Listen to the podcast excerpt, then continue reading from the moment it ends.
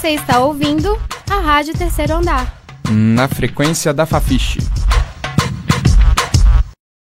A lenda do capeta do Vilarinho tem origem na região de Venda Nova, em Belo Horizonte. Um conjunto de quadras no bairro realizava bailes de música e procurava sempre atrair o público jovem para dançar.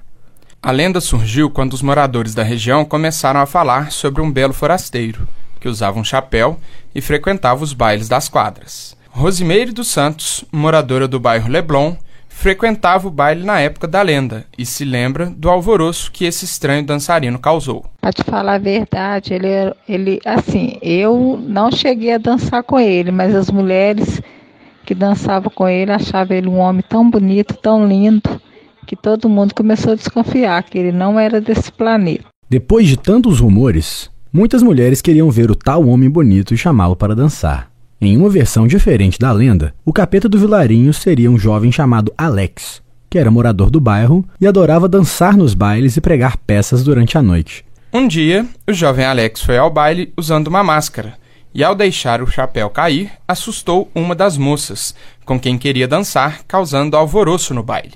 A história não afastou os jovens dos bailes, muito pelo contrário, o baile ficou ainda mais famoso e frequentado, e a lenda do capeta do Vilarinho despertou a curiosidade dos dançarinos de toda a BH.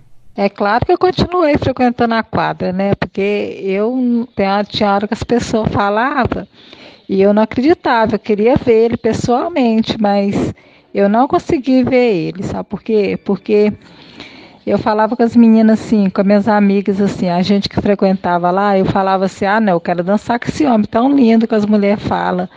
Mas eu nunca consegui e eu continuei frequentando lá no, nos dias assim, que eu queria ver ele, mas eu não consegui. Como ocorre em toda lenda urbana, em cada relato sobre o capeta ouvia-se um novo detalhe sobre sua aparência. Por exemplo, o longo rabo que saía da calça enquanto dançava, ou o avantajado tamanho de seus pés. Eu só ouvi os comentários, sabe, das pessoas falando assim que ele tinha o pé grande, que quando ele estava dançando, você viu o rabo dele saindo do lado de fora da calça. Mas eu, eu não consegui ver isso, porque eu nem consegui dançar com ele, porque eu nem consegui ver. Fala aí. Fala aí. Fala aí. Fala aí. Fala aí. Fala. Fala aí. Fala aí. Vamos ouvir agora duas alunas da psicologia da UFMG, Sara Toja e Thaís Borges. Na verdade, eu acho que assim, ninguém inventou isso. Se, se, se, alguém falou isso é porque alguém viu um dia e aí existe. Que nem fados doentes, sabe? Se, se, se alguém inventa. Não, não foi inventado. Ninguém tem uma cabeça tão boa de inventar, tipo, uma fada, sabe? Não é uma lenda urbana, mas, tipo, entendeu? Ponto. E aí, essas, essas lendas, assim, muitas pessoas, não é tipo um fato. Pra se tornar uma lenda urbana, meio que várias pessoas reafirmam aquele, aquele discurso. Então, tipo, já me contaram várias vezes, então eu acredito muito. Eu nunca, nunca, tipo, presenciei, sabe? Alguma coisa, tipo, igual você falou do capítulo do Vilarinho. Eu nunca, nunca vi e tal. Mas, assim, eu não deixo de acreditar, porque eu acho que é possível de acontecer. Tanto de várias lendas, tipo, Loura do Banheiro, essas coisas assim, que era mais infância, acredito também.